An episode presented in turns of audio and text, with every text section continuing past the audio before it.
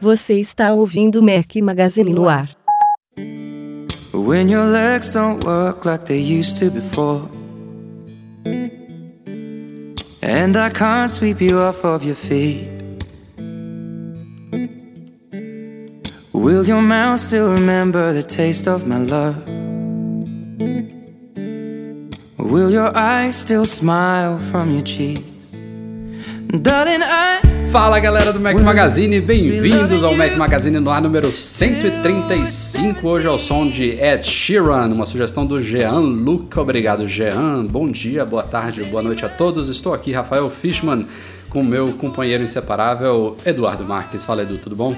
Grande Rafa, beleza? Hoje finalmente com uma convidada em vez de convidado, né? Graças a Deus, graças a Deus. Substituindo o Breno com muita honra aqui, a nossa convidada especial do dia é a Beatriz Magalhães. Tudo bom, Bia? Boa noite para você. Boa noite, gente. Tudo bom? Tudo ótimo. Bia, para quem não sabe, ela esteve no nosso site há poucos dias atrás. Ela participou, foi uma das cinco é, estudantes que ganharam bolsas. Na verdade, não foram só cinco estudantes que ganharam bolsas para a WWDC, mas foram cinco meninas que ganharam bolsas que foram selecionadas pelo BuzzFeed, que é um site muito conhecido aí, vários de vocês devem acompanhar. E eles fizeram um vídeo mostrando um pouquinho de como foi a experiência dessas meninas. Entre elas estava a Bia, que tem 19 anos, é isso, Bia? Isso mesmo. Ótimo. Então a Bia não só estava representando as mulheres na WWDC, que é fantástico, como também estava representando os brasileiros e os estudantes. Enfim, era uma representação tripla, digamos assim. Foi... o vídeo ficou muito legal. Quem não viu, a gente vai botar o link aí no post do podcast para vocês acompanharem. E a Bia vai participar aqui desse comecinho do nosso podcast. A gente vai dedicar um papo com ela para vocês conhecerem um pouquinho pouquinho da Bia e a gente também poder ouvir dela como foi essa experiência. Então, Bia, de onde você é, o que, que você faz, como é que você começou a desenvolver? Fala sobre o seu jogo também que chama Operation Brain, né? Vamos, vamos uhum. por partes, né? Como é que foi isso? Como é que, como é que foi a sua é, ida para WWDC? Eu sou carioca, né? Desde que nasci e moro aqui no Rio. É, eu sou estudante de design de mídia digital na PUC e eu comecei a desenvolver quando eu entrei no Brazil Education Program for iOS Development, que é uhum. é um programa que a Apple desenvolveu junto com o é, Laboratório de Engenharia de Software da PUC. É o BPID, é, né? Isso, Ótimo. BPID. E eles não exigiam nenhuma experiência prévia em programação. Então eu entrei meio sem saber o que que era mas fico muito feliz de ter entrado porque mudou minha vida aprender para desenvolver para iOS. Que legal, que legal. Eu vi que vocês formam uma equipe, né? São quatro pessoas que fizeram esse primeiro jogo? É, o Operation Brain, sim, somos quatro. Eu, mais duas meninas também programadoras. Olha só. elas são especificamente da área de é, ciência da computação, sistemas. E é, o Gabriel, o menino do grupo, que faz nanotecnologia na PUC. Ele que é o peixinho fora d'água, né? Entre vocês. sim, deve, deve, deve estudar com. Sim. Gabriel deve estudar com meu irmão, mas o meu irmão é um pouquinho mais velho, acho que ele tá com 22, 22 anos ou 23, tá fazendo nanotecnologia também na PUC. É, o Gabriel então... já tá quase acabando, ele tá no sétimo ah, é? período. Ah, então uhum. deve, deve estudar com meu irmão, deve, devem ser conhecidos. Tem um patrão nosso, o Lucas Lima, que disse que conhece você, disse que ia acompanhar hoje aqui. Sim, a gente viajou junto lá pra Califórnia. Ah, ele tava lá na WWDC também? Ele não foi pra WWDC, mas ele foi ver umas conferências satélites lá, a Outconf. Hum. Ele participou bastante é, desses eventos de desenvolvimento. Ah, Oi, que Lucas. legal. Legal. É, como o pessoal sabe, a WWDC é para poucos, né? Na verdade, é um número significativo, são cerca de 5 mil participantes, mais os mil, mil engenheiros da Apple que participam por lá, mas é, se você considerar o universo de desenvolvedores e designers que trabalham para as três plataformas da Apple hoje em dia, né? iOS, iOS 10 e WatchOS agora, é, é, um número pequeno, sempre tem aquela fila de espera, tem sorteio, enfim. O é número é de pessoas que gostaria de ir é muito maior das que vão e você foi uma das selecionadas. É, então foi através do BPID, você, como é que foi esse processo de, de enviar o pedido para tal, é, poder participar? De, é uma espécie de sorteio, de seleção, essa questão da bolsa? Como é que funciona, Bia? Funciona assim. É, eles tinham uma proposta é, de aplicativo. Então, as guidelines deles eram: crie um aplicativo que fale sobre você, sua experiência como desenvolvedor, é, sua educação, seus interesses.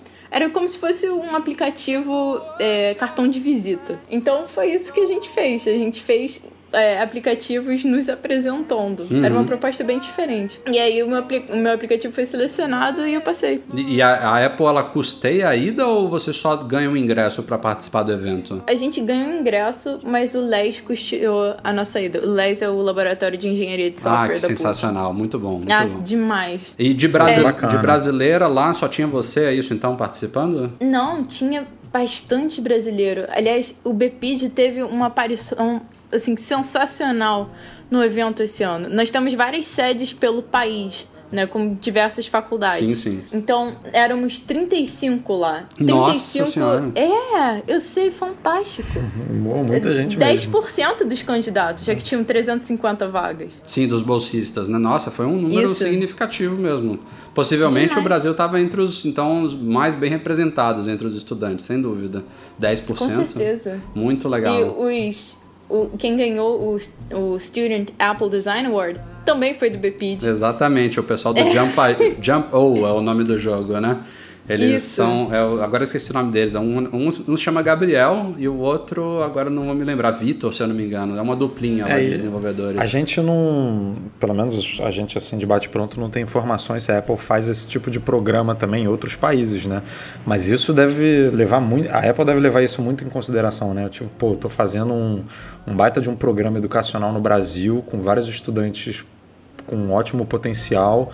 Vou levar essa galera é, para o meu evento, para essa galera é, respirar ainda mais desenvolvimento e se tornar desenvolvedores aí, abraçar essa profissão, né? Então, acho que esse número de 35 pode estar fazendo sentido, levando em conta o BPID aí, né? É, talvez. Eu não sei como o processo de seleção deles funciona nesse sentido, mas é, mesmo dentro dos BPIDs, bastante gente tentou e não entrou. É, foi realmente um processo bastante bastante concorrido. É, é uma visão fantástica da Apple, que bom que ela está dando essa oportunidade e que de alguma forma ou de outra, eu sei que o Moscone Center lá, ele, apesar de ser um centro de convenções grande, ele tem um limite de pessoas, né? A Apple já falou, ah, a gente gostaria de ter um espaço maior ali na Califórnia, mas parece que de todos os acessíveis ele é o maior, então não tem muito para onde uhum. correr mas tem até gente que sugere fazer duas WWDCs por ano, enfim. É complicado porque a Apple praticamente dividir, para, né? né? É. Mas agora dividir ficou ainda mais difícil, porque agora são três sistemas, né? Antigamente eram dois, aí você é verdade. havia sugestão de dividir a iOS e iOS 10 e tal, agora com três complica. É.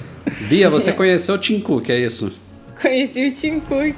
Nossa. Tem gente aí pagando 200 mil, 300 mil dólares para tomar um é. cafezinho com ele e a Bia conheceu só com a, com, a, com a, competência e com a capacidade dela. Foi na véspera esse encontro? Foi, foi na véspera. A gente teve uma orientação voltada para os alunos que ganharam bolsa. É, e foi fantástico. Eles prepararam toda uma apresentação, um ambiente no Four Seasons para receber a gente, para inspirar, porque eles conseguem com excelência sempre. Uhum. Né? E a surpresa do dia foi o Tim Cook aparecendo. Que Nossa, legal. quando ele apareceu foi, foi uma loucura. As pessoas surtaram. Foi incrível.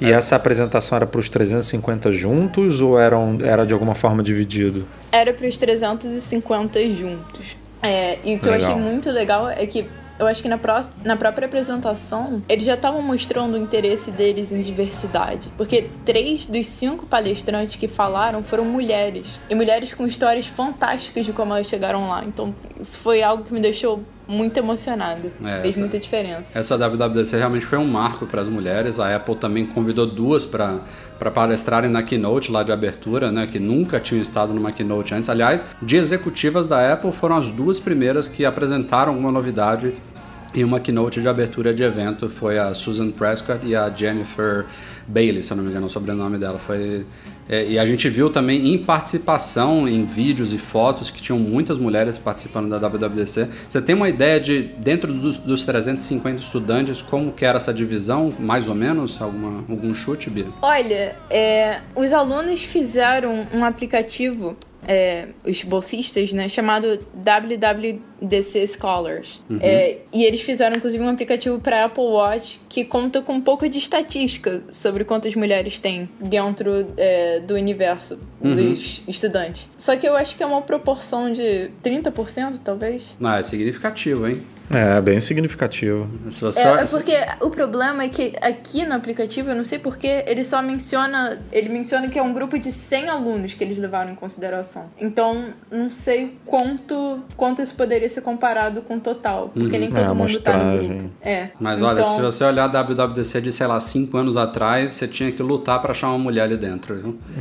é, mas olha, eu acho que ainda tem muita coisa para mudar. É, essa viagem mudou muito a minha visão de, de mim mesma mesma como mulher em programação. E uma coisa que me marcou muito foi a fila do banheiro do Keynote. Porque eu nunca vi isso na minha vida. Fila masculina quilométrica e a fila do banheiro feminino vazia. Gente, que isso?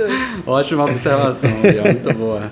Precisamos lotar a fila das mulheres do banheiro da WWDC. Fica Esse é um dos meus objetivos. Fica a convocação aí para nossas ouvintes. Acompanhe Isso. a Bia nos, nos próximos eventos aí. Vamos marcar presença. Deixa eu te perguntar outra coisa, Bia. E a questão do BuzzFeed, como é que funcionou? Eles te acharam lá pessoalmente, convidaram para participar ou foi antes organizado isso? Como é que foi? Foi antes. Eu confesso que até agora eu não entendi muito bem o que aconteceu. Né? Mas eu, eu recebi uma ligação da Apple falando que ia ter imprensa lá e eles queriam que eu mandasse uma descrição de quem eu sou, como eu entrei em desenvolvimento. E foi muito corrido, assim, me mandaram e-mail às 10 da manhã e pediram para eu mandar até o final da manhã. Eu, meu Deus, tá bom, mandei. É, Assessoras de aí... imprensa funcionam assim. Bem-vindo é. ao nosso mundo. é, foi, foi tudo bastante corrido.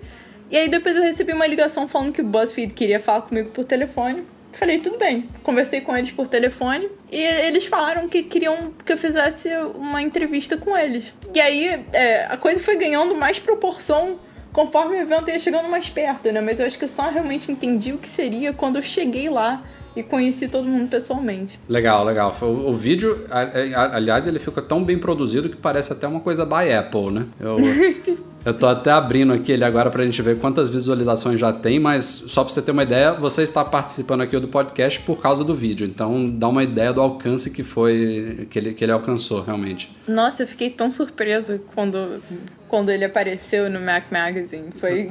Ó, já são, já são quase meio milhão de visualizações no vídeo. Caramba! e sua história, coisa. sua história está alcançando o mundo.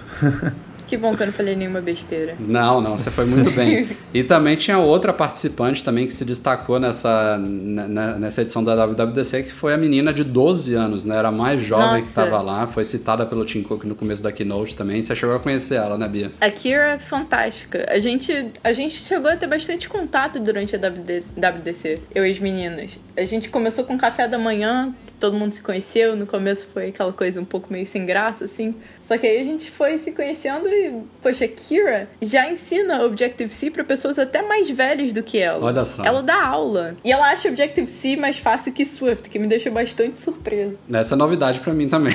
é, pra você ter noção do nível da menina, né? E Bia, quais são os seus planos futuros aí agora que você participou da, da WWDC? Vocês já estão desenvolvendo novos apps? Pretende continuar nesse mercado? É, enfim. Com certeza, com certeza. É, eu estou desenvolvendo um aplicativo de dança agora chamado We Can Move. É, é um aplicativo em que você cria uma coreografia, seus amigos têm que imitar a coreografia. A gente está usando o framework Core Motion para fazer. Foi, foi um uhum. desafio, assim. A gente percebeu que estava no caminho certo quando eu fui no laboratório de Core Motion da WWDC e o engenheiro falou que a gente estava no caminho certo, é isso mesmo. que é, bacana. Mas, é, fora isso, eu também tenho um projeto final no, no estágio que eu estou muito interessada em concluir. É um projeto que dura mais tempo, né? são seis meses de projeto. Uhum. E é, é um aplicativo para ajudar crianças a entenderem e cuidarem do diabetes tipo 1. É um projeto muito é, próximo do coração para mim, né? Muito importante para mim. Eu tô morrendo de vontade de começar, mal posso esperar. E por favor, Legal. mantenha a gente informado sobre todos os seus lançamentos, todos os seus projetos, que a gente vai ter muito prazer em cobrir lá no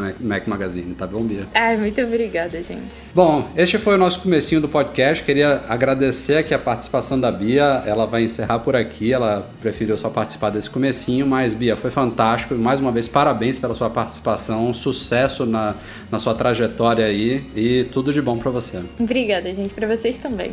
Vamos ficar em contato. Tá legal. Um beijo, Bia. Tchau, tchau. Um beijo. Tchau. Tchau, Bia. Parabéns. Obrigada. E vamos então agora começando aqui nossa pauta da semana do podcast Apple Watch. Falando um pouquinho aqui sobre Apple Watch, a gente já tem um rumor aí de que ele deve chegar ao Brasil no final de julho. E para ele chegar ao Brasil, ele precisava, evidentemente, ser homologado pela Anatel. A gente já tinha comentado aqui no podcast que a homologação tinha começado já há um tempo, mas ela foi muito picotada e toda hora surgiu alguma coisa. Foi incrível a quantidade de peças e componentes que tiveram que ser homologados. Eu pessoalmente não me lembro de ter visto nenhum produto da Apple com tantas homologações separadas, mas agora parece que acabou. Só para vocês terem uma ideia do penúltimo podcast para esse, a Apple homologou os dois relógios, modelo de 38 e de 42 milímetros, e aí dentro deles tinha lá na homologação os detalhes do modelo Sport, o Apple Watch e o Apple Watch Edition. Então tinha lá o modelo de ouro que foi enviado para homologação. Ela, ela homologou mais dois modelos de carregadores separados. Como a gente sabe, tem um carregador de plástico, tem um carregador do Apple Watch metálico, tem um carregador que fica dentro da caixa do Edition. A própria caixa foi homologada, porque ela tem lá o conector. E até as gavetas que a Apple usa nas lojas né, para apresentar, acho que são uns 10 watches assim que ficam enfileirados lado a lado. Isso tudo foi homologado. Então, agora eu espero, acho que acabou, né, Edu? Cara, foi o que você falou, eu nunca vi um produto com tantas, é, com, com, tantas partes assim sendo homologados. E aí eu, isso me deixou com duas dúvidas. Uma é, será que a Apple enviou isso tudo de uma vez ou enviou mesmo é, separadamente? Porque foram muitos, muitas homologações distintas né, ao longo do, das semanas aí. Enfim, eu pensei que tudo fosse de uma vez só. Mas não, a coisa foi bem partida. E dois é que eu não lembro de coisas tão pequenas como um cabo de carregador precisar ser homologado. Normalmente a Anatel homologa as coisas mais ligadas a, a Wi-Fi, a, né? é, a Bluetooth, né? Esse tipo de coisa. Óbvio que sei lá, quando a Apple manda o, o, iPhone, aí manda a caixa inteira, homologa tudo, né? O padrão é, de, de tomada brasileiro passa por homologação. Agora, um cabo que pode ser usado com qualquer, com qualquer carregador, né? Seja ele brasileiro, seja ele do iPhone, Eu do iPad. Eu acho que deve ter a ver com a questão dele ser indutivo, Edu. Hum, pode ser. Porque tem uma comunicação sem fio aí é, né, acontecendo. Eu acho que deve ser isso. É, bem lembrado. É, eu sou, é isso aí. Eu, eu mando bem mesmo. Porque, é, porque eu, eu, eu, ia justificar, eu ia questionar justamente isso. O cabo, a gaveta, né? A gaveta também não, é, faz não teria sentido, porque né? ser. É. Mas, é mas como a gaveta tem é, 10 carregadores ali, né? De indução, pode ser que seja isso mesmo, porque é a única explicação. E lembrando que daqui a 10 dias exatos, né? Estamos gravando esse podcast na noite de terça-feira, 16 de junho. Daqui a 10 dias, no dia 26 de junho, a Apple lança o Apple Watch em mais 7 países, na primeira expansão internacional dele aí. A gente vai acompanhar. Pode ser que o Brasil esteja na segunda, né? Ou até na terceira, e ainda assim aconteça em julho. Vamos ver qual a velocidade que a coisa vai tomar a partir de agora. Os estoques estão é, começando a melhorar. Parece que ainda nessa semana o Watch vai estar nas lojas dos primeiros países, incluindo os Estados Unidos. Então, vamos vendo aí, vamos e, vendo. Parece e que finalmente, o para cá já está já tá preparado. E finalmente o Mac Magazine vai receber os seus watches, né? É, os, os definitivos, Fishman, né? Os, os definitivos. Rafael Fishman vai conhecer o relógio da Apple. Eduardo vai pegar espera. o dele oficialmente.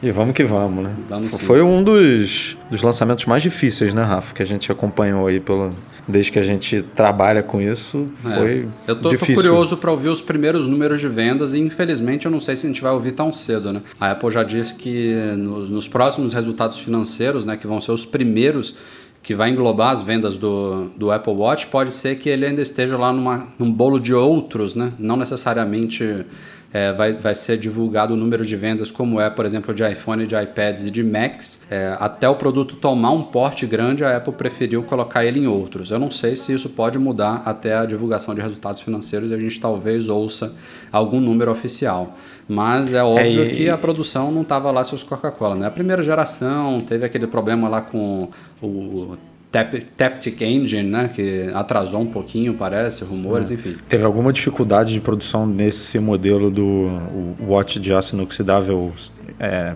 preto, cinza, né? Uhum. Que até hoje está aí difícil de ser entregue e tal. É. A galera que e comprou... ele também deve ser um dos mais procurados, né? E... Mas é uma coisa difícil de prever as vendas né, do relógio, porque os preços são tão discrepantes. Tem, tem desde 349 até 17 mil que você, uhum. você vende um de 17 mil, pode representar um, né, dezenas, centenas de vendas de outros. Então é, é complicado aí você fazer esse cálculo sem a Apple dar uma indicação mesmo. Então fica difícil.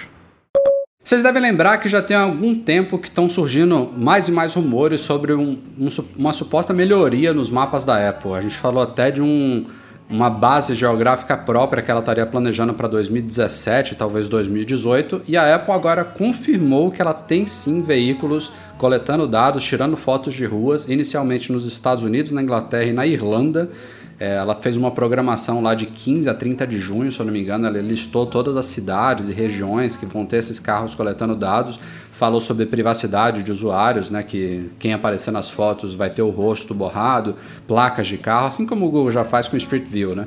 Mas é muito curioso. Primeiro, a Apple estar fazendo isso. Segundo, ela ter admitido né, já publicamente que está coletando esses dados. E a gente não sabe exatamente o que, que ela está fazendo, né? se ela está ali com carros para realmente traçar as ruas, se ela vai usar aquilo ali para criar realmente uma espécie de Google Street View próprio, ou se ela vai ter um Street View diferente, talvez simulando o flyover, né? que é aquela visão 3D é, aérea das cidades. Eu tô curioso, tá? Tem, é, é fato que a Apple está investindo nisso, é fato que ela quer incomodar o Google.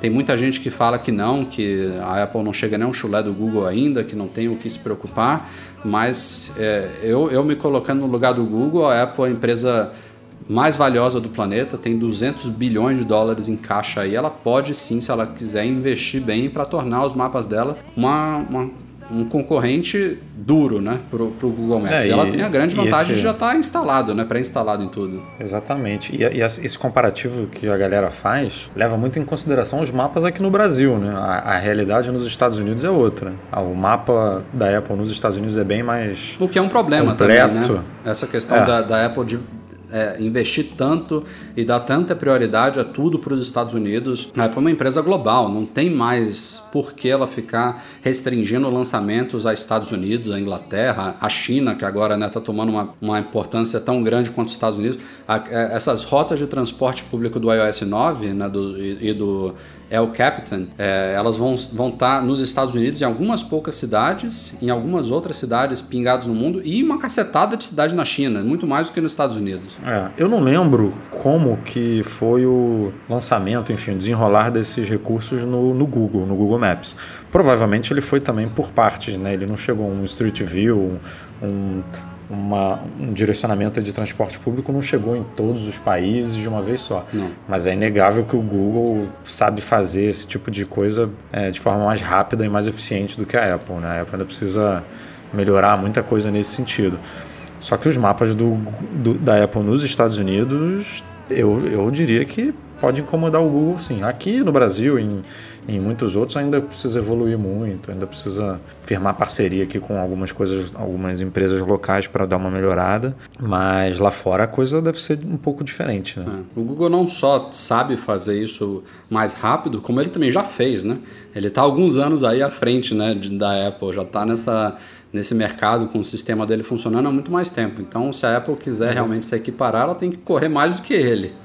Exatamente. E, e, e, tem uma galera que fica pegando muito no pé da Apple nesse sentido, né? De falando, ah, pô, pô por que, que resolveu abandonar o Google? Por que, que vai, quer reinventar a roda, fazer tudo de novo, em vez de usar o que já está pronto? Cara, é, concorrência é base de qualquer coisa, né? Assim, hoje em dia, basicamente, o Google Maps ali estava sozinho nesse quesito de, não de tráfego, de informações de tráfego, mas de de solução de mapa como um todo, né? Você não usa o Waze para descobrir lugares, enfim, para traçar rotas em viagens e, o Waze e é tudo do mais. Google, né, hoje em dia. É, e agora é do Google, exatamente. É, é bom ter uma solução de uma empresa do tamanho da Apple concorrendo com o do Google. Ah, vai reinventar, vai, vai refazer o Street View? Vai, mas a gente não sabe como que vai ser esse Street View. Ele pode, ele pode ser a mesma coisa, né? exatamente mostrar as ruas, só que mostrar isso de uma forma diferente, com uma interface mais simples, mais fácil de navegar, mais fácil de achar é, determinada loja ou determinado local e ver aquilo na tela. Então é super bem-vindo essa concorrência aí, é, pode fazer o Google se mexer ainda mais, né? É isso que eu ia falar. Na pior das hipóteses, se você nunca resolveu usar os mapas da Apple, no mínimo o Google Maps hoje em dia está melhor porque tem a Apple ali correndo atrás, entendeu? O Google deve estar tá se mexendo, quer continuar à frente, então vai continuar inovando e melhorando os mapas dele. Exatamente. Logo depois da WWDC, ocorreu uma coisa também bem atípica em se tratando de Apple. A gente está vendo a Apple mudar muito aí sobre o comando do Tim Cook, né? a evolução da empresa, reestruturações internas, mais comunicação.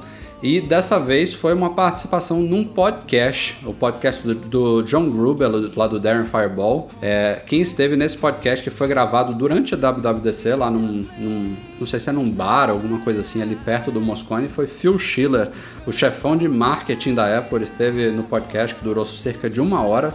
É, esse podcast está disponível tanto em áudio quanto em vídeo. Eu recomendo que todo, todo mundo que entenda inglês assista, porque foi um papo muito bacana. O Schiller, o Gruber, ele falou bem assim no começo do, do, do podcast. Ele falou: olha, é, primeiro que eu não acreditei que a Apple aceitou o Schiller participar aqui, fiquei muito contente. E a condição foi apenas uma: pergunte o que quiser, mas não necessariamente tudo vai ser respondido. E o Gruber é um cara que está há anos aí cobrindo a Apple, ele sabe muito bem como tratar a coisa, e ele não deixou de fazer perguntas alfinetando o Schiller, alfinetando a Apple, e o Schiller não deixou de responder absolutamente nada. É, as respostas dele, por outro lado, não, não agradaram a todo mundo, não quer dizer que é, foram respostas convincentes, mas ele respondeu absolutamente tudo. Entre os assuntos, por isso que a gente trouxe a pauta aqui para o podcast, está, por exemplo, iPhones de 16 GB que ainda existem na linha atual, inexplicavelmente. E eu digo inexplicavelmente por dois motivos. Primeiro, porque é muito pouco espaço.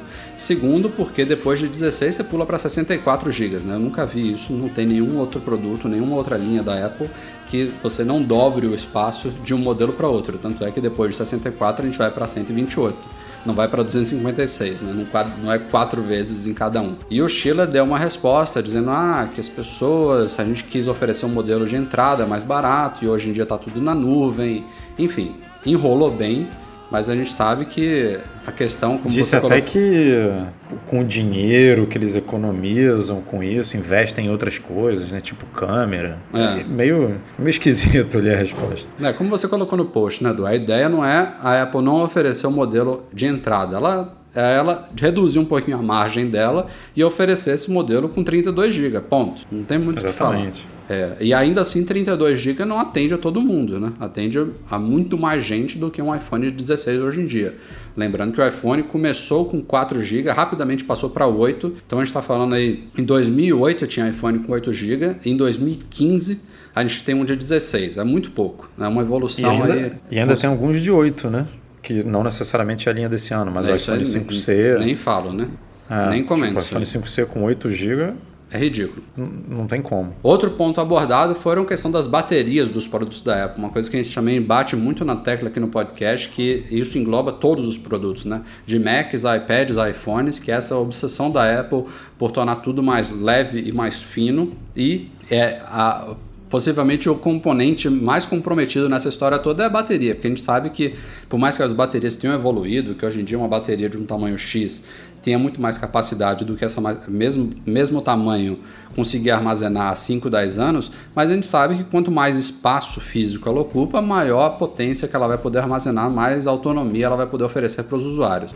Então sempre fica aquela dúvida, pô, se o iPhone fosse um pouquinho mais grosso, a gente não poderia ter uma bateria melhor? E o Schiller ele respondeu dizendo que a Apple pondera tudo isso no desenvolvimento dos produtos, que ela cria vários protótipos de vários tamanhos e dimensões e pesos e que uma bateria maior às vezes não é a melhor saída porque torna o produto um pouco mais caro, porque o tempo de carregar ela seria maior, ele também ficaria mais pesado, enfim. É, ele, ele quis dizer que a Apple considera isso, mas que ela escolhe é, o, o, equilíbrio geral, o, o, que ela acha mais interessante para os usuários. Também é uma coisa que cola, mas não cola, né? É, no mínimo, eu acho que, eu já, já até comentei isso aqui no podcast, eu acho que poderia ter duas opções, né?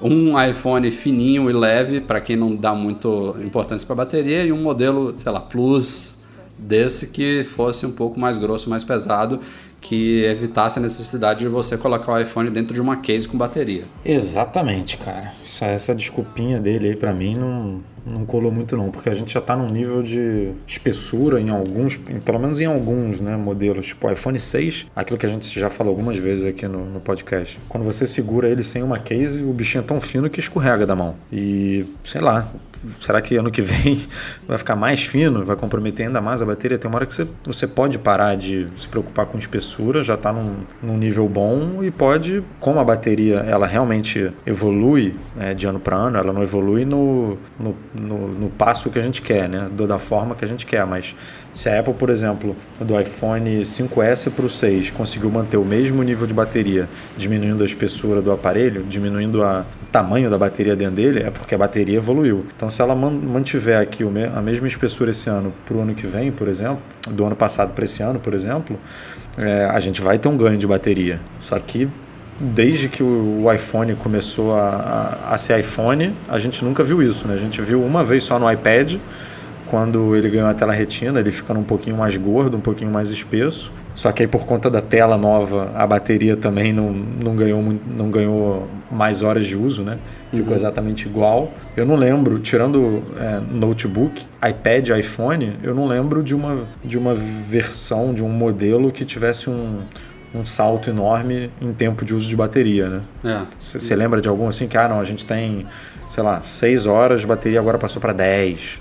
Acho que sempre, Apple, não, sempre Apple, ficou ali em 10, né? Tudo. Ela fez isso quando ela passou, por exemplo, de HD para SSD, teve um ganho significativo de bateria. Tem esses Macs agora que ela fala all day battery, né? Que duram também mais do que antes, mas realmente não é, não costuma ser nesse caminho que a gente está falando, de deixar o produto talvez um pouco mais espesso, um pouco mais pesado, em prol de uma bateria melhor. É, por outros motivos, outras otimizações. Até o Groover brincou também no, no, no podcast, ele falou assim: qual é o, pro, qual é o objetivo de vocês? Deixar tão fino quanto uma folha de papel? Porque uma hora tem que parar, né? Eu achava que a é. espessura do iPhone 5S era tava ótima já, não precisava não, ficar e, mais fino. E aquilo, você pega todos os aspectos, vamos pegar o iPhone como exemplo aqui, você pega todos os aspectos do iPhone. Você pega tela, câmera, é, sei lá, conector, é, tudo tudo evoluiu absurdamente de 2007 para cá. E a bateria mantém mais ou menos as mesmas horas de uso, né? Enfim, vamos torcer aí que talvez com é, é, essa, essa comunicação mais direta que a Apple realmente ouça, né? Porque eu, eu não consigo imaginar que o pessoal realmente tenha tanta gente falando, não, continue diminuindo, continue deixando mais fino que a gente está querendo isso, né? A Apple tem que ouvir um pouco mais o que os consumidores mais buscam. A gente já fez uma enquete no Mac Magazine perguntando o que, que o pessoal mais queria no iPhone e disparadamente uma bateria melhor é, ganhou, enfim. É, o, o, iPad Air 2 já perdeu o botãozinho de switch ali do lado por causa da espessura, né? Imagina. Vamos ver o, vamos ver o que mais vai, vai pular fora dos produtos da Apple por conta disso, por conta de espessura. Um terceiro ponto para a gente finalizar essa pauta aqui, abordado na entrevista do Gruber com o Schiller, foi a USB única, USB tipo C do novo MacBook. O Schiller, mais uma vez, deu uma resposta que não convenceu muito. Ele disse que a Apple, é, na verdade, pode até convencer para quem realmente aposta no, no conceito da máquina, que é uma máquina realmente para o futuro. Ele disse que a Apple é uma das poucas empresas que pode inovar e ousar desse, desse, nesse nível, né, nessa profundidade, e que a proposta é realmente você ter uma máquina que fique sem fio, sem conexão. É uma máquina para portabilidade, para você levar para cima e para baixo, não é para você deixar presa uma mesa cheio de periféricos ligados, então é, e ainda considera também a ideia de que hoje em dia está tudo na nuvem. É, ele, ele acha que daqui a, a, um tempo a indústria toda vai seguir esse caminho. Então realmente não é um. A gente já repetiu aqui muito antes da entrevista, não é um notebook para todo mundo. Aliás, é um notebook para o nicho do nicho hoje em dia, mas é, ele usou a comparação do, de quando a Apple tirou o Drive Flop, né, os disquetes, que também caiu gente detonando em cima, como a gente precisa do disquete, como é que a gente vai fazer. E hoje em dia, não preciso dizer que não tem nenhum computador com disquete por aí. Mas é, é, é uma. Diga lá, Edu. Não, é ele, ele deixou bem claro lá que é, é, a visão do futuro da Apple, né? Tipo, ah, isso aqui é o que a gente acha que vai ser o futuro, só que a gente está lançando isso hoje. E acho que até, acho não, tenho certeza que até por isso eles mantiveram a linha do jeito que está. Deixaram o MacBook Air, a, deixaram o MacBook Pro, deixaram todos os notebooks que a gente já está acostumado e lançaram esse como um, um adicional. É, a, a, questão aqui, e, e eu compactua assim um pouco com essa visão deles. A, a única questão que a gente coloca é: será que precisava ser tão radical ao ponto de deixar com apenas uma, assim? Porque eles, foi aquilo que você falou, eles prezam pela espessura, pela, pela, pelo peso, por tudo. Mas aquele nosso questionamento de sempre: botar uma outra porta na outra, é, no outro lado, será que ia aumentar o peso da máquina? Será que ia influenciar na, na espessura? Ou, ou, será que só ia ajudar o, o, o, usuário a ter mais uma porta? Por mais que o futuro seja é, conexão sem fio tudo. Hoje, se você estiver carregando o notebook, você não consegue ligar o iPhone nele. Então, por mais que a visão seja essa, acho que tem que ter um equilíbrio ali entre futuro e presente, né? É. Ele, o, o Sheila comentou lá por alto que a taxa de satisfação desse MacBook está excelente, como sempre a Apple fala, né, que superou expectativas. A Apple sempre deve ter as expectativas lá embaixo, né, dessas coisas. É. Mas vamos ver, né, vamos ver o futuro da máquina. Eu acho que a, a segunda geração dela vai dizer muito sobre é, a primeira, né, no sentido de será que a Apple errou? Porque se a segunda tiver mais coisas do que a primeira, é a Apple dizendo, ó, exageramos na ousadia. Mas se ela seguir o, o caminho, né, e realmente continuar apostando nesse conceito da primeira, é porque ela realmente deve ter acertado e deve ter gente que entendeu esse conceito. Bom, só para finalizar aqui esse assunto, também o Guilherme Ramos, nosso patrão que está acompanhando a gravação ao vivo aqui, ele questionou uma coisa interessante. Ele falou outras duas possibilidades que a Apple não seguiu. A primeira seria esse novo MacBook, por exemplo, não ter tela retina. Ele poderia ser não só mais barato, né? A gente sabe que a tela retina dá um custo maior à máquina, como ele também poderia ter uma melhor bateria. Isso faz sentido. Poderia ser o mesmo MacBook atual sem tela retina. O problema é que, sendo uma nova geração de laptop, né? Eu acho até o MacBook Air hoje em dia um peixinho fora d'água, né? A Apple, eu não vejo muito sentido em Apple ainda lançando novos produtos sem tela retina. A outra possibilidade levantada pelo Guilherme é um MacBook Air, exatamente como hoje, mas com a tela retina, mais RAM, evidentemente mais conectividade né, do que o MacBook novo e com os mesmos preços atuais. Enfim, duas possibilidades, realmente é algo a se considerar mas eu acho realmente que a Apple está apostando nesse novo conceito do MacBook. Ela deve manter o MacBook Air por um tempo aí em paralelo, em paralelo né? Assim como até hoje, inexplicavelmente, ela mantém o MacBook Pro sem tela retina, ainda com Super Drive. Ela é, sempre faz esse período é... de transição, né? Aquele período de transição de uma década, né? É, demora pra caramba. Mas é porque ela precisa baixar os preços, né? Essas máquinas novas, quando trazem essas novidades, como uma tela retina, elas costumam chegar mais caras. A Apple não abre mão da margem de lucro dela. Então leva um tempo até as coisas se equilibrarem e aí substituir de vez a linha. E um podcast não é podcast sem a gente falar de um pouco de rumores. Né? Nessa semana surgiram alguns novos. Já estamos falando de iPhone novo, que deve ser lançado provavelmente em setembro, se a Apple mantiver o, a, o calendário dos últimos anos. E o que se falou dessa vez sobre câmera frontal. A gente viu aí a, o estouro das selfies, né? Que são, para quem não não nasceu na última década são os autorretratos, basicamente, né? E essas câmeras frontais que inicialmente eram basicamente usadas para videoconferência, então para uma, umas fotinhos ruins, hoje em dia elas são muito requisitadas, né? As pessoas gostam, tiram muitas selfies e usam... Pra algumas pessoas é a câmera principal, né? É, algumas pessoas é, tiram muito mais selfie do que fotos normais, né? Então, as fabricantes como a Apple, estão analisando isso e estão é, incorporando melhorias na câmera frontal também, que sempre foi muito pior do que a câmera traseira. E o rumor diz sobre, fala sobre isso. É, a gente já ouviu que a Apple está trabalhando em bons avanços para a câmera do iPhone nessa próxima geração. Podem ser avanços mais significativos do que a gente viu até hoje. E pode ser que a câmera frontal também ganhe melhorias. E inclusive flash, não é isso, Edu? Falaram, tem flash. Isso, é. Um desenvolvedor, um hacker, é, deu uma olhada lá nos códigos né, do iOS 9 e viu que tinha exatamente isso. Um, é, tinham referências a, a, flash, a filmagem, se não me engano, em 1080p. É, eu, eu, modo panorama. Modo panorama, exatamente. É, não lembro se tinha alguma referência a megapixels, mas acho que não. Mas só de ter flash um, uma gravação de vídeo em 1080p em modo panorama diz que se isso se concretizar, a Apple está realmente levando a sério a coisa da câmera, né? E a gente sabe que a Apple tem uma, uma paixãozinha ali pela câmera do iPhone, ela sempre promove muito a câmera do iPhone como um, um dos principais recursos do iPhone, né? Teve comercial já dizendo que a câmera do iPhone é uma das mais usadas do mundo e tudo.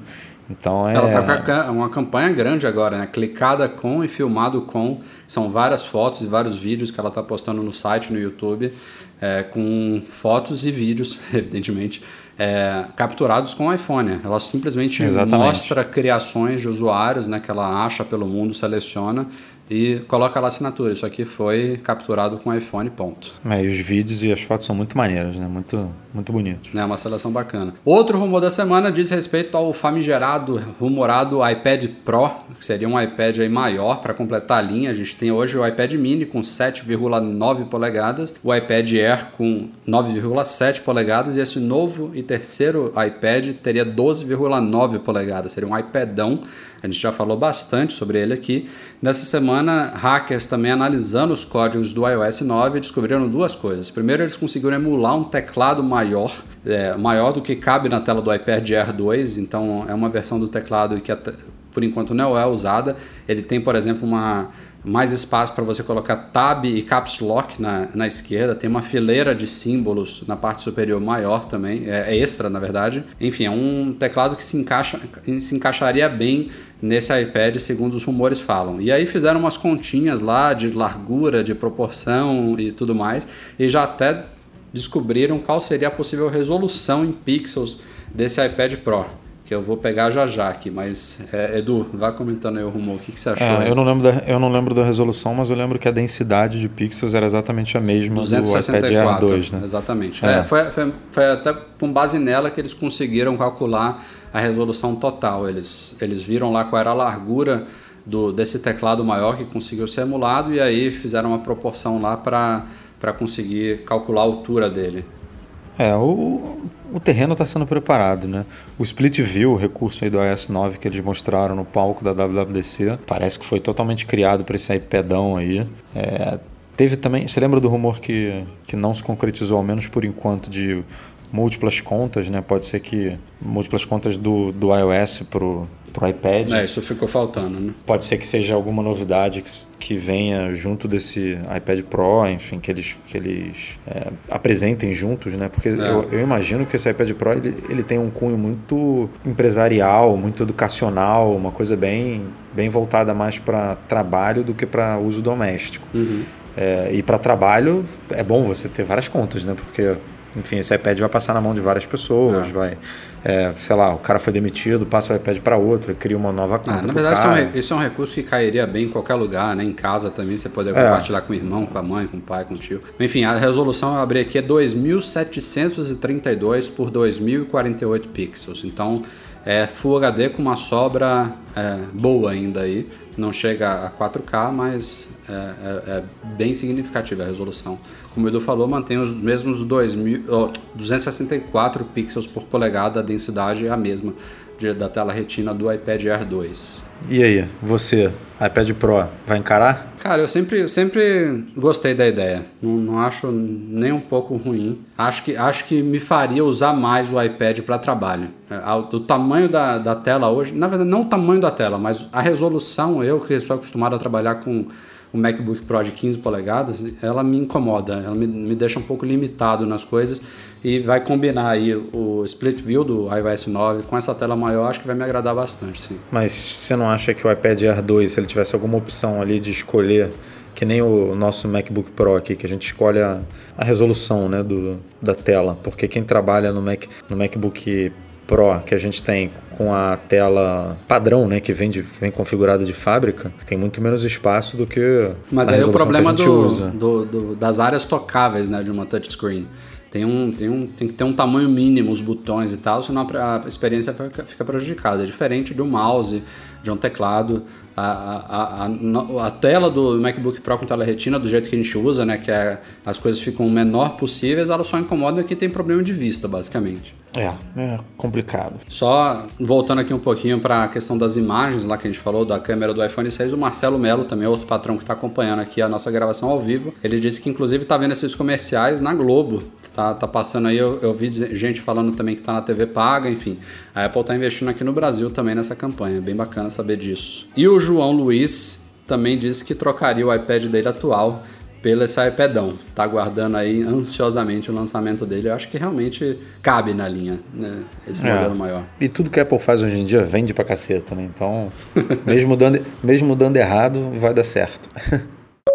Falando um pouquinho aqui sobre a MM Store, sim, a gente mudou de nome, não somos mais loja Mac Magazine, mudamos para a MM Store, padronizando aí os nomes todos aqui das nossas propriedades com MM na frente, ficaria estranho, MM Loja, a gente botou a MM Store, então... Agora é tudo MM, amigo, é, agora MM é tudo MM. Tour, MM Forum, estamos tudo no MM. Mas enfim, duas novidades aí pra gente falar, uma é o livro Iconic, a gente já falou dele lá no site, muito antes da gente trazer ele para a loja, foi um pedido aí de alguns clientes nossos, é uma galeria de fotos completa da história dos produtos da Apple. Um cara fotografou todos os produtos dela de uma maneira super bacana, produtos desde a década de 70 aí. É um... E para vocês verem como a gente bota coisa para vender que a gente realmente gosta, o Rafa tem esse livro há um tempo já, né, Rafa? Tenho, tá aqui na minha mesa de centro. Ele é aquele livro para você deixar na sala, é muito legal realmente assim é um para quem curte Apple para quem gosta da história da empresa recomendadíssimo está disponível lá na nossa loja. Aí a outra novidade chama Drive Caddy que é um adaptador para quem tem Macs com disco rígido né com HD é, poder tirar o, o, o, drive ótico da máquina e instalar um segundo drive, que esse segundo drive pode ser o SSD, ou então você pode passar o HD para esse adaptador e instalar o SSD no lugar do HD original. São duas opções aí, mas a ideia é que você é, ocupe o espaço do drive ótico que hoje em dia quase ninguém usa, com um segundo drive para a máquina que vai te permitir não só ampliar o armazenamento dela, né? Você vai ter um segundo drive para colocar os arquivos, como no caso do SSD, que também vendemos lá na MM Store você vai ter muito mais performance na sua máquina. Se o seu Mac só tem um HD, quando você instalar um SSD, você vai ver o que é vida.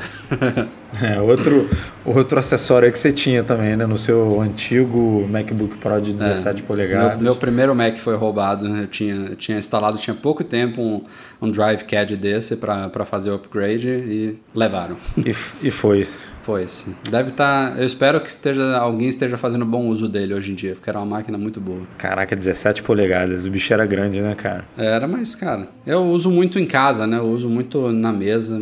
E nas poucas vezes que eu precisava me locomover, o peso, o tamanho não me incomodava tanto. Mas, claro que hoje em dia eu tô mais satisfeito com o MacBook Pro de 15, né? Tela retina, enfim, ficou mais fino, ficou mais leve, tá, tá bacana.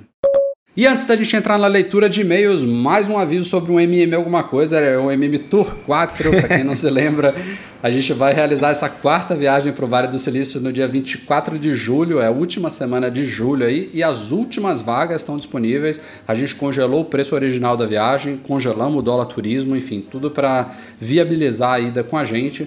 Faltam poucas vagas aí para a gente fechar esse grupo, então quem tiver interesse, macmagazine.com.br barra tour, vamos com a gente. É, Inclusive... Quem, quem, tiver na dúvida, cara, corre, porque assim, são poucas vagas mesmo e, e daqui a pouco a gente fecha isso isso e, e aí já era. E aí a viagem já vai acontecer sem você, então vambora. É, e recomendando aqui, aproveitando a oportunidade, eu gravei ontem, na segunda-feira, saiu hoje enquanto o Tânia está gravando aqui o podcast, o Will me falou, eu gravei um podcast com o William Marchiori, lá do Loop Infinito, que vai estar com a gente nesse MM Tour. Então botem lá na, na, na iTunes Store, o podcast chama Mark Will Podcast.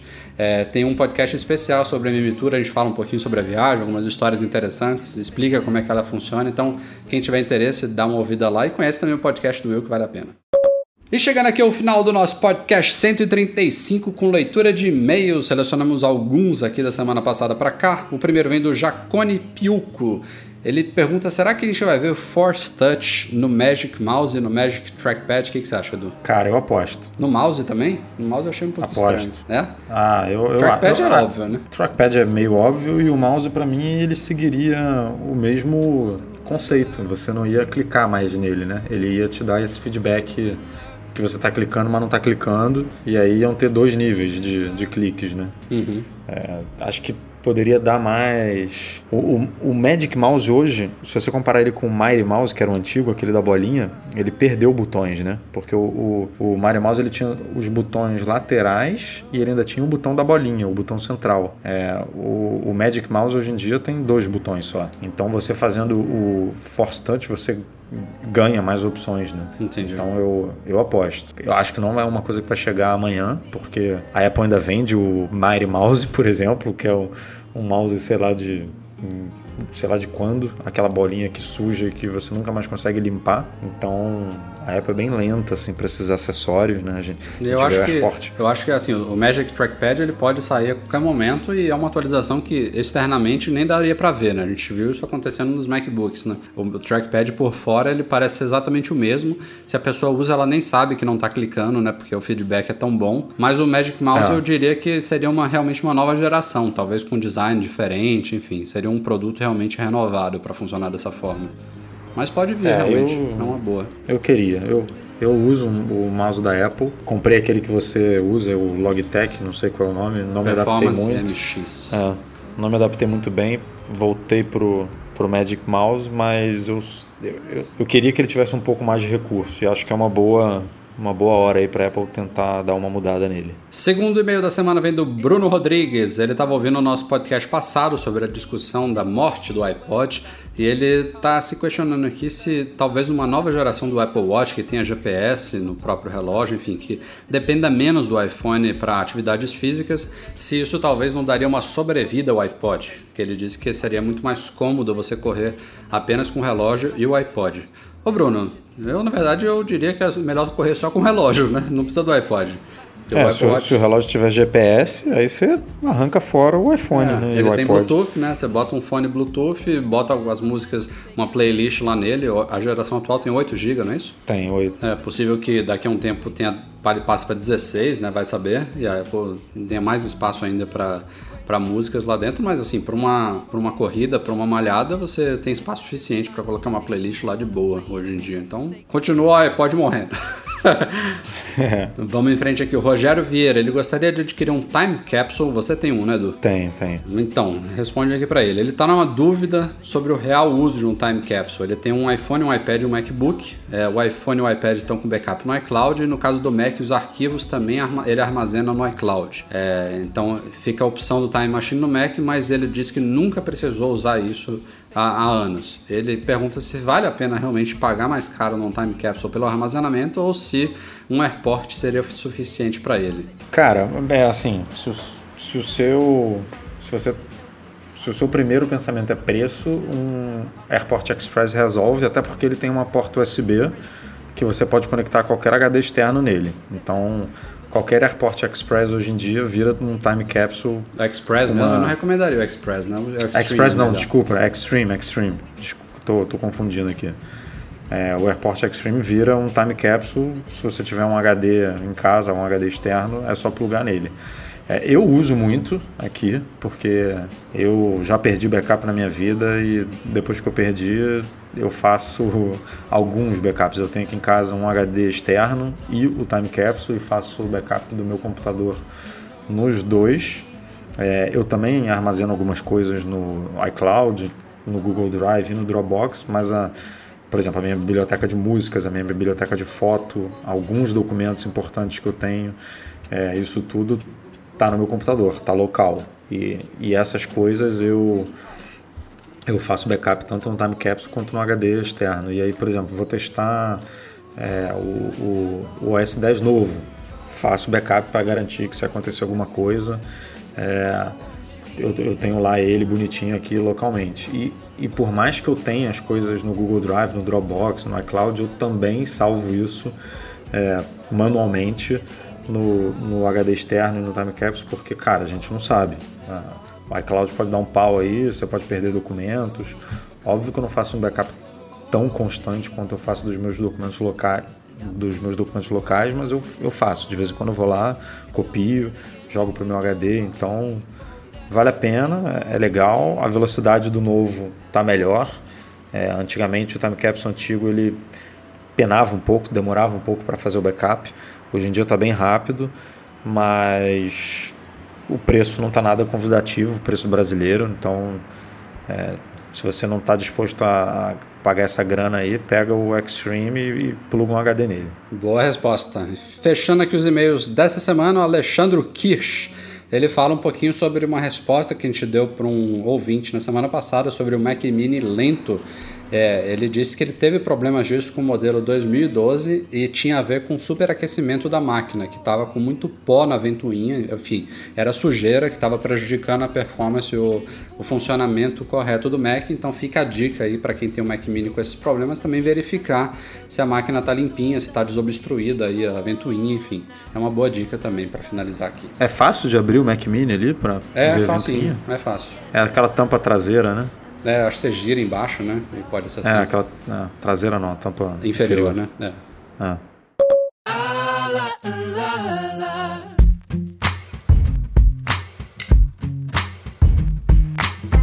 Bom, galera, vamos ficando por aqui. Este foi o Mac Magazine no número 135. Valeu, Edu. Até semana que vem. Valeu, Rafa. Até semana que vem. Tô dando uma olhada aqui na internet e os Warriors estão ganhando. Vamos torcer aí pelo nosso time de São Francisco. Já começou o jogo? Começou, por enquanto tá 28 a 15. Vamos ver. Final da NBA. Quer dizer, pode ser uma final, né? Pode, pode terminar hoje. Pode terminar hoje. E, e, e quem foi no MM Tour 3 com a gente viu o jogo do Warriors, né? Foi, foi muito bom. Foi, foi contra o Chicago Bulls. Warriors inclusive. e Chicago Bulls. Show Infelizmente de bola. a gente perdeu lá, mas lá na tá na Ora, final. Oracle Arena, lá em Oakland. Uh, também queria agradecer de novo a participação aqui da Beatriz Magalhães, a Bia, no começo do nosso podcast, ficou muito legal aos nossos patrões, todos, todo mundo que nos apoia lá no Patreon, em especial os nossos dois patrões ouro, Alan Schmidt e Breno Mazzi, que não pode estar aqui com a gente hoje. Agradecimento também ao Eduardo Garcia, como sempre, pela edição do nosso podcast e a você pela audiência. Um obrigado a todos e até a próxima. Tchau, tchau.